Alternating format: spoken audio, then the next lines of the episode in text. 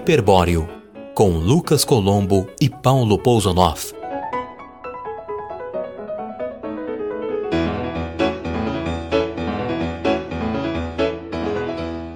Olá, olá, você que está nos ouvindo, este é o Hiperbóreo número 3. Eu sou o Lucas Colombo e estou abrindo o programa hoje porque o Paulo abriu o último e ficou ridículo. Então vamos usar o podcast de hoje para desopilar a agenda, né, Paulo? Digamos assim, porque nós prometemos, no decorrer das conversas anteriores, nós soltamos algumas pautas, né, algum, alguns assuntos que nós prometemos retomar nos próximos programas. E um desses assuntos é eu acho que nós citamos isso no primeiro programa, né? Quando nós falamos do Rubem Fonseca. Minha memória nós, não é boa. É, nós, nós prometemos falar mais disso, falar mais de autores que nós consideramos superestimados. Né? E eu lembrei, lembrei que uh, a personagem da Diane Keaton no Manhattan do Woody Allen, que foi tema do nosso programa anterior, Uh, você deve lembrar disso também, que ela fala em fundar a Academia de Artistas Supervalorizados. Lembra disso? É, eles estão caminhando. Eu, eu, eu, acho que é aquela cena que eles estão caminhando na rua de noite. Mas, e aí ela, ela vem com o papinho desse. É. É estranho a gente falar sobre isso no dia que morreu o Antônio Cândido, né? Agora que eu tô parando é, pra pensar.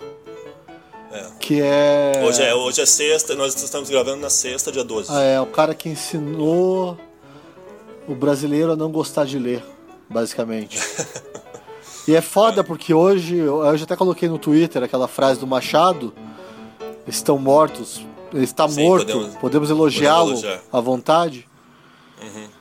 É, sei lá, eu me sinto. Essa, essa, eu, frase, essa frase é de, é de, um conto, se, se não me engano, é um conto, é o conto ou empréstimo do Machado, é, que é muito eu, bom. Eu me sinto meio mal falando gente, de, de gente que morreu, mas mas não tem como fugir disso. Ele é um dos caras que valorizou um monte de escritores por causa de um aspecto de classe, um aspecto é. sociológico que não, tem nada a ver com isso. Não é que não tem nada a ver, mas se sobrepõe ao estético, né? É. Não, e essa história de, de falar. Né? Isso eu, para mim, eu, eu considero isso uma coisa bem desejável até. Né? Porque eu acho que nenhuma, nenhuma cultura sobrevive sem conflito, né? Tem que ter críticos que, que contestem né, esses medalhões, esses grandes nomes, essas e isso faz parte do, do debate, né?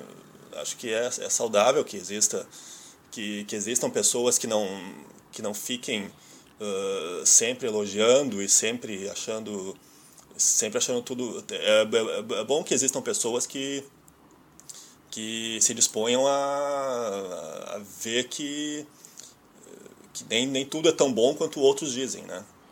É, mas por que que, por que assim, a gente tá meio que fugindo um pouco do assunto, mas é, é, não, não, mas, direto. Não, mas dane-se. é, o, pro, o, me diz uma coisa, por que, que as pessoas ficam tão brabas quando alguém diz que não gosta de algo que você gosta? Por exemplo, eu Olha, falei eu que tendo... eu gosto de Lars von Trier. Você falou que não gosta. Eu tenho é. vontade de te bater por isso. Por quê? Você tem vontade de me bater por não, isso? Não, eu não tenho, mas eu tô falando Ah, não que... tem? Ah, bom, entendi que tinha. Não, não, eu tô falando como normalmente a pessoa teria vontade sim, de... Sim. Por que, que as pessoas ficam tão putas com isso, né? Ah, por isso eu que não, sei, existe eu tendo, um... Eu eu tendo a usar uma explicação psicanalítica, entendeu? A pessoa se projeta naquilo e aí ela, ela talvez ela inconscientemente interprete como um ataque pessoal a ela. Não, eu tenho certeza disso que ela interpreta assim, mas eu queria entender por quê. É... Por isso, porque Por machuca exemplo, o ego da pessoa, porque o... aquilo, aquilo constitui o ego dela. Ela... Achar que ah, então eu, eu, sou, eu sou aquela. Eu sou essa pessoa que gosta de Clarice. Ah, ela Clarice se... pra, Clarice pra mim é uma, uma coisa muito importante. Ela se define Porque... por meio. É isso. Eu, a Clarice me ajuda, o gosto por Clarice me ajuda a me definir. Então, se alguém diz que Clarice é ruim, nossa, isso machuca muito meu ego. Isso é certo? É. É, isso é errado, melhor colocar. É se definir por, pelos gostos, arti pelas preferências artísticas? Não, ajuda é uma... a, a, a, nos definir, né? Hã? mas não, não os nossos gostos ajudam a nos definir, né? Sim. Mas não. Mas, mas a ponto é, da é, pessoa é, se sentir ofendida é, é um tanto quanto estranho, né? Talvez É, seja um- não é um fenômeno pessoa, né? muito. é, sei lá, parece, me parece um fenômeno contemporâneo, assim. Ah, sim. Tá bom. Aí a gente, aí o bloco já tá indo para uma discussão completamente be- porque eh, bem eh, quer dizer dif- diferente em termos né, do que a gente propôs mas a gente está numa época realmente que as pessoas estão pulando no pescoço uma das outras isso realmente né? É, não, eu tô Mas- falando isso porque, assim, na verdade, esse, eu sei que a gente desviou um pouco, mas é. porque as pessoas vão pular no nosso pescoço se a gente falar que Caio Fernando Abreu é supervalorizado. Sim E... não e clari- qu- qu- quando Ou sempre que eu Clarice, quero- Clarice Lispector é, enfim, desperta paixões e gera... aí É. já vai entrar também um lado feminista no negócio, vão, vão nos chamar de misógino ou coisa parecida. Geralmente quando, quando eu quero irritar os meus alunos ou alguma coisa assim, quando eu quero quando eu quero fazer um pouco de provocação, eu brinco que eu sempre achei que a Clarice Lispector é a verdadeira autora da letra de Como uma Deusa da Rosana. Nossa. Por- Porque é bem é bem, é bem é, se, você parar para ler a letra da, dessa canção, você vai ver que ela é bem clariciana. Você já parou pra ler a letra? Você, você é desocupado mesmo, como, né? como uma deusa você me mantém. Declame. Aqui, aqui neste lugar não há rainha ou rei, apenas macho Não, você sabe que, assim, aí eu vou, eu, vou, eu vou até discordar de você um pouco nisso. Não sei se é Ah. exatamente disso que você está falando, mas a única coisa que eu vejo de valoroso, assim, na, valorosa, na obra da Clarice é um pouco esse lado meio esotérico dela, meio bruxa. Eu, assim, não é que eu, não que eu tenha paciência para isso. Não- confesso que Não, não, eu, não, eu, eu, eu não apenas ando. estou, eu apenas estou fazendo, eu apenas estou fazendo um, um deboche. Você Não, eu sei, mas eu tô, tô levando, eu tô levando esse deboche a sério, porque Ah, tá, pois é. nada, mais, nada melhor pra ridicularizar um deboche do que levá-lo a sério, né? É, exatamente, exatamente. Não, mas enfim. Não, mas eu não, eu não, eu não sou a favor de. Eu tenho uma certa implicância com a, com a Clarice. Eu não sou a favor de literatura uh, que se propõe expressamente a discutir o Brasil, né? Essa coisa de. uh, ah, vamos discutir o que é o Brasil, o que é o nosso país, esse, esse Mas país isso- tão, isso- tão grande, blá blá blá. isso é só um E- livro mas, dela, Mas né? uma camada sociológica, todo bom romance tem, né? Tá, não, mas aí você tá falando só da hora da estrela, né? Eu não vejo isso na Clarice. A Clarice não, não, ela mergulha tanto no mundo interior Sim, que ela esquece um pouco o exterior. sim. É porque eu, eu, eu, não, eu não consigo notar o Brasil nos romances dela. Onde é que tá o Brasil? No, na hora da estrela, ridículo. Tem um pouco. Não, tem muito. né? Aquele maniqueísmo. Ai, pobrinho. Prof... É. pff. E aí, é, é uma, a literatura dela é uma literatura meio rame-rame, assim.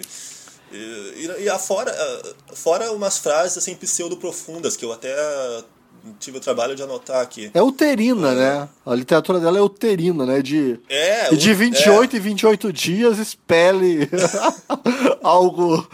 Ah, é. Agora tá Por na exemplo, moda elogiar a menstruação, né? Eu não consigo, eu acho uma coisa absurdamente nojenta. Ah, sim, não, não, tem, tem aquela coisa agora de usar coletor menstrual, né? Mas enfim. Ah, é você, não- frase, exemplo. você tem tanta versão à menstruação que você não quer nem falar, né? Você cortou com enfim. Não, não tenho nada contra. Qual- menstruação. Lucas Colombo, me diga qual a sua relação com menstruação. Fisicamente zero. Ah. Mas enfim. é, aliás, dava uma boa tese. Devem ter escrito já essa tese. Clarice e menstruação. Uma relação estética. Pode, pode ter, é, carisma, do- dois pontos, uma relação. É, é, pode ser. É incrível, né? Como Clarice, a gente tá falando de autores supervalorizados, se tornou uma. Uma praga acadêmica, né? Eu imagino que até os, os próprios muito, os é. próprios professores de mestrado, doutorado já devem estar de saco cheio disso, né? É, e, não, e, e na imprensa também, né? Ela é muito abordada, né? E, é, o pessoal que está que tá assumindo cargos nas redações hoje em dia, né? Os editores hoje em dia são aqueles que eh, que cresceram, né? Que que estavam na faculdade nos anos 90 e tal. E naquela época a Clarice era muito lida, né? uh, era muito considerada e tal. Então o pessoal que está chegando aos cargos de chefia hoje na, na, nas redações lembram, né? De, As ah, mulheres, você quer dizer? E homens também. Tá, homens mas vamos, também. vamos combinar e agora E aí? eu vou, vou provocar um pouco. Clarice é uma escritora para mulher, né? Pois é, tá, mas, mas aí. uh, não, não, ao- não tem nenhum segundo- demérito nisso, mas eu acho que ela estabelece uma conexão com as mulheres que pra gente, homem, é difícil às vezes captar. Sim, assim como tem autores que batem mais em homens. Batem, eu digo, né? De, Não, eu de- acho de que os- conquistar, conquistar intelectualmente mais homens. Né? É. E assim como tem autores que conquistam intelectualmente mais mulheres. Isso pra mim é normal. Assim, não, Não, não, não, não é nenhum demérito, eu É. só tô comentando que é, não é demérito. que é uma coisa, é uma coisa meio segmentada mesmo, assim. É, é. E, ma- mas me diga, o que que- eu separei duas frases aqui que me parecem, da Clarice, que me parecem pseudo-profundas. Vamos ver o que, que tu acha. A desistência é uma revelação. É... É, Próxima? A próxima eu acho que é meio final de novela, das, das nove. Vê o que, que você acha. Finalmente, meu amor, sucumbi. Ah, isso é meio. Esse Isso é é- meio. Meio, meio novelão. Não, não, isso é meio bíblico, né? Que ele está consumado, né? Não é essa referência? Sucumbi. É, é, pode ser. Pode ser. Mas, o- ah, já que a gente está já em 11 minutos aqui de, de gravação, vamos pro Caio Fernando, então, que é um que inclusive é um, é um sub-clarice, né? Mas, Caio Fernando, tá meio esque... Você falou pra mim outro dia, eu, eu- aqui, assim. Eu não, eu não vejo Caio Fernando por aí. Acho que tá esquecido, sei lá.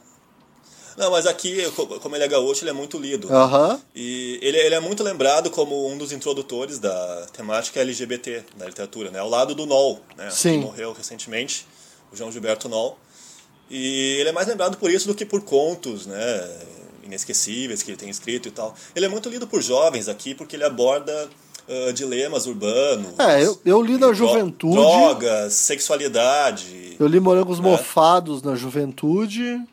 Eu li também. Eu- ah, Se, se- se eu estou lendo é porque eu li, né? Eu sei do que eu estou falando. né? Pra ser sincero, eu Você não tenho a também. menor ideia. Assim, eu não lembro. Eu não, não tenho nenhuma relação com o Caio Fernando Abreu. É, é. Não, não, não acho que seja. Mas você acha que você acha que ele é canônico hoje em dia? Não, ele não é. Ele pode estar virando. Não sei, eu teria que refletir mais sobre isso. Mas ele é muito lido. Aqui ele é muito lido por jovens, Refletir de vez em quando é bom, Lucas. Oi? Refletir de vez em quando é bom. É, eu sei, pois é. Pois é. Ah, e, é- e- mas ele é muito lido por jovens que daqui a 10, 20 anos vão estar, né? Dando aula. Vão estar tá velho, vão esquecer essa. Assumindo vão- cargos. ou vão e, esquecer, enfim. igual a gente esqueceu. É, pode. É, sério, é engraçado. É? Tem algumas, alguns autores e tal que são marcantes na juventude e depois a gente esquece. É verdade. é Eu, verdade. eu lembro, Lígia Fagundes, pra mim, eu li tudo dela. Lígia Fagundes Teles. Sim. E hoje em dia. blá, entendeu? Blá. Ela, ela, ela tá bem apagada hoje em dia, né? Pois é. Ninguém, ninguém fala muito de Lígia Fagundes. né? Ah, indo pro final aqui, então. Ah, esse vai, talvez gere um pouco de polêmica. Jorge Amado. Eu amo Jorge Amado. Você ama Jorge Eu Amado? acho que? Jorge Eu Amado não- deveria não- ser lido muito mais. Não aquela porcaria, aquela parte comunistoide dele, mas os livros de, de gênero mesmo, os livros, os baianos, aqueles livros coloridos. Aquilo tem que ser lido, aquilo é muito divertido. Todo mundo vai gostar de Eu, ler eu, eu, aquilo. eu, eu já- já não me divirto muito. Eu acho uma forma meio des- desgastada, assim, de sensualidade. Você acha cultura porque popular. você cresceu vendo Tieta. Mas imagine pessoas que nunca tiveram contato. le- Porra, aquilo é, é, é uma leitura muito melhor para um jovem de 16 anos do que Clarice, porra. Não, Paulo, Paulo, eu até acho, eu, eu não tenho essa, essa frescura, entendeu? Eu até acho que ler Jorge Amado não é perda de tempo, entendeu? Pode, ele é um, um desses autores que, que formam, como a gente diz, né? É divertido. Uh, formam leitores. É divertido. Não que, não que formam leitores. Divertido pode ser, né? Que formam leitores, né? Que fazem a, fazem a pessoa adquirir gosto pelo objeto livro. Né? É, porque vamos combinar, tal. Clarice- E da- dali adiante. Clarice não é divertido. É, Clari... Clarice não é divertido, né? Mas, mas a pessoa. Mas também, a pessoa pode ler aquilo e achar, nossa, estou me identificando com essa profundeza, pseudo-profundeza, sei lá. Mas o. Você falou de Tieta, Jorge Amado, eu não, não eu me incomodo um pouco com essas metáforas bobas dele. Em Tieta, por exemplo, aquela mulher bem resolvida sexualmente. Né, Mas isso fazia sentido na época, comprou... não fazia? Eu acho que fazia sentido na época. Quem? Tieta, essa, essa temática fazia sentido na época. Faz sentido, mas hoje, eu tô, falando da perspectiva de hoje, hoje me parece uma coisa. A Tieta chega à cidadezinha com aquele projeto de levar eletricidade, ou seja, qual é a metáfora aí? Que ela está levando a luz né, para, para uma população conservadora, que vive nas trevas. É isso, e essas metáforas bobas me incomodam um pouco no Jorge Amado, mas enfim, já estamos com 15 minutos, Paulo. Você quer falar mais alguma coisa? Eu... De Rubem Fonseca já falamos naquele primeiro programa. E as pessoas gostaram que você. Eu quero que você pegou no pé. falar. Tchau. Até daqui a pouco. Só para encerrar, você já pensou que o ah, já que você disse que é bom refletir, já refletiu que são raros os livros de contos que marcam época? Geralmente são romances, né, que viram clássicos. Ah, romances ou novelas. Vou refletir né? sobre isso. Tá, a gente reflete e a gente aborda em outro. Tá? Ok. Asta. Vamos pro comercial, vamos pro comercial e voltamos no segundo bloco.